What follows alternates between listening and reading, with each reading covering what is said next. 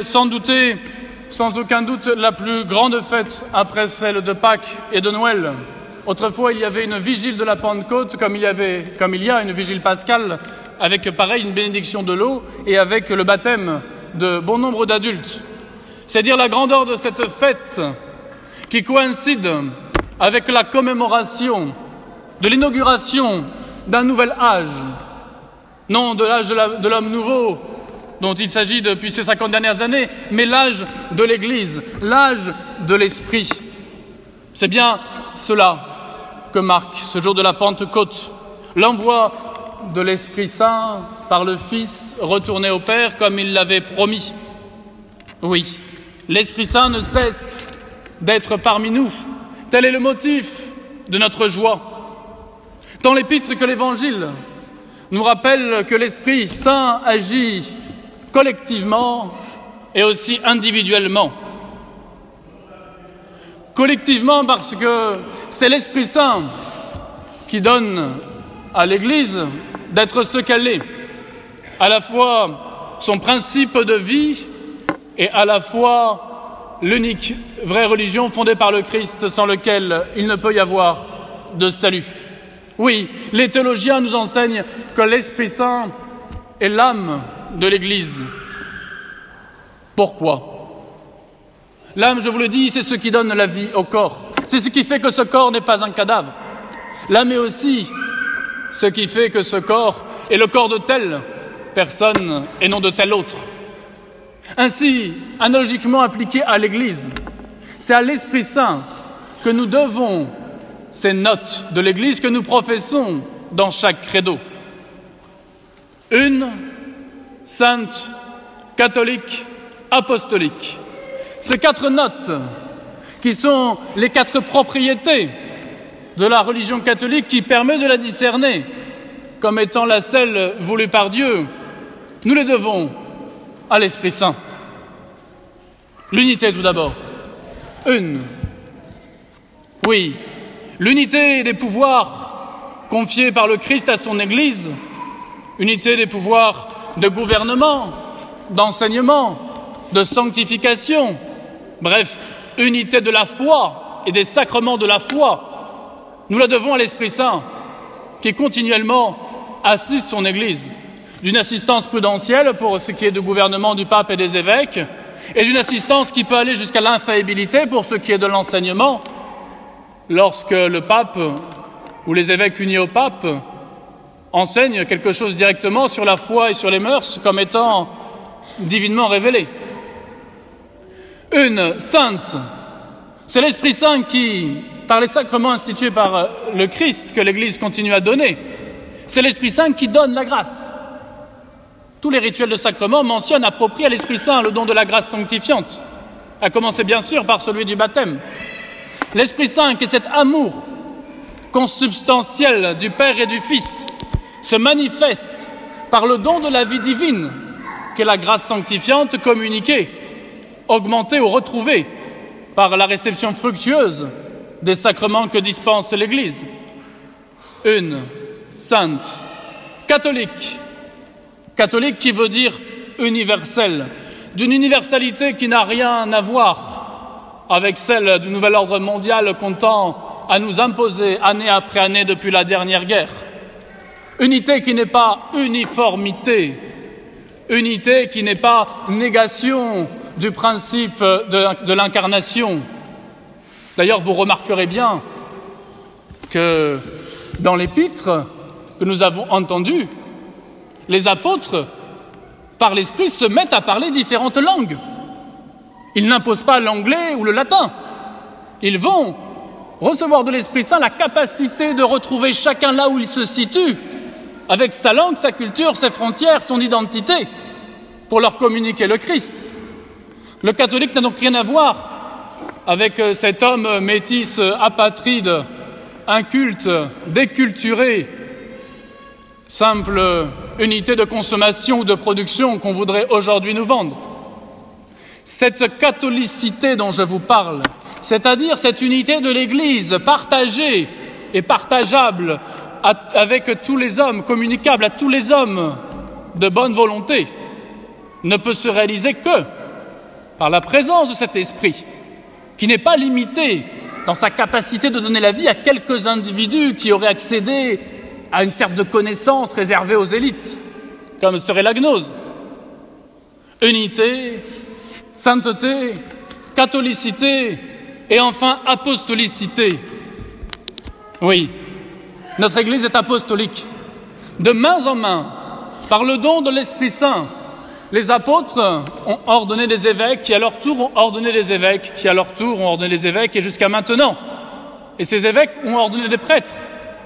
Et dans le rituel, plutôt dans le pontifical, où il y a le rite de l'ordination d'un prêtre ou du sacre d'un évêque, la partie essentielle du rite qui communique la grâce à l'ordinant et qui configure l'ordinant en Christ tête, c'est précisément la partie où il est fait mention explicite du don du Saint-Esprit.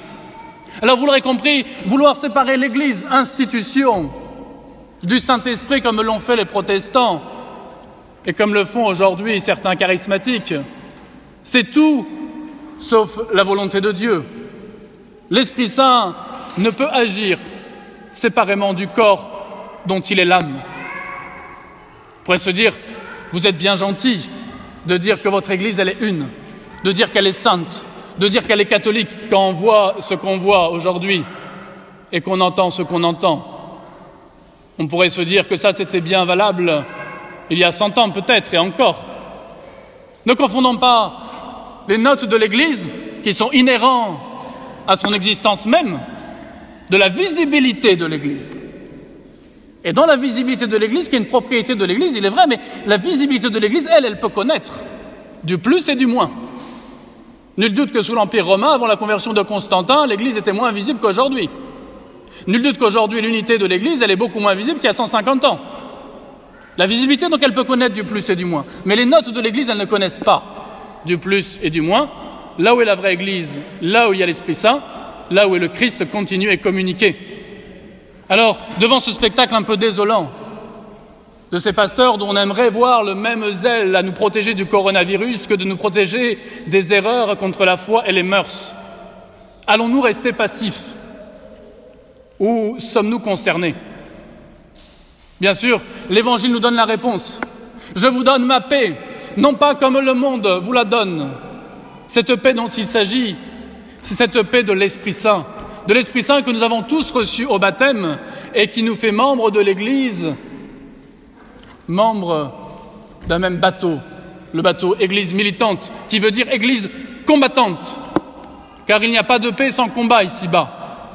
Il n'y a pas d'authentique paix sans d'abord un combat intérieur, puis un combat contre le monde, puis un combat contre Satan.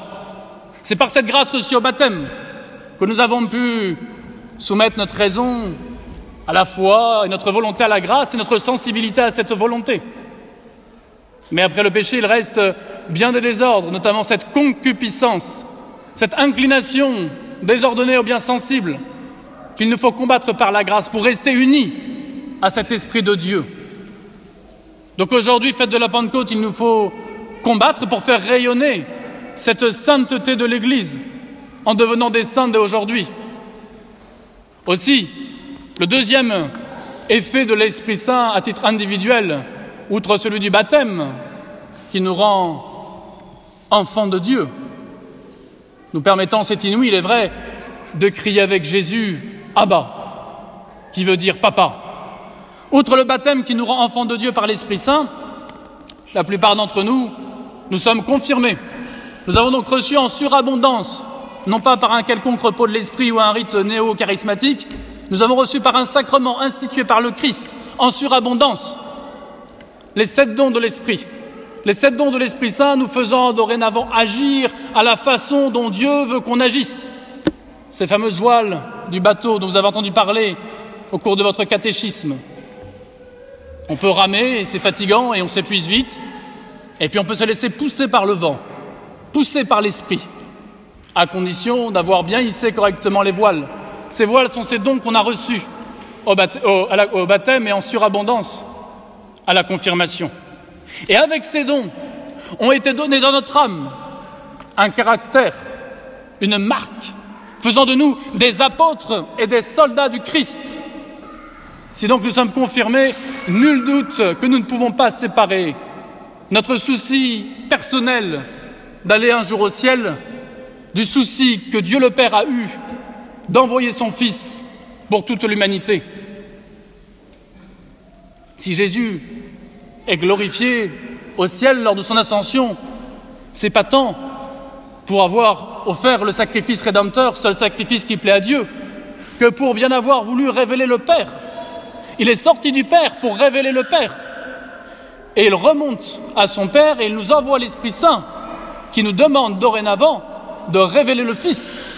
Si donc nous voulons aller au ciel, nous devons imiter le Fils qui a révélé le Père en, en étant témoin de cette révélation. Tant par le bon exemple, d'une part, que par nos bonnes paroles, que par notre capacité, pour reprendre les mots de Saint Paul, à rendre compte de notre foi, à rendre compte de notre espérance. La foi n'est pas un sentiment, la foi n'est pas un ressenti, la foi n'est pas une probabilité ou un doute. La foi, c'est cette certitude absolue que j'ai par la vertu de foi reçue au baptême, certitude absolue que tout ce que le Christ m'enseigne et tout ce que son Église m'enseigne infailliblement est véritablement ce que Dieu me dit de lui et ce qu'il faut faire pour être sauvé.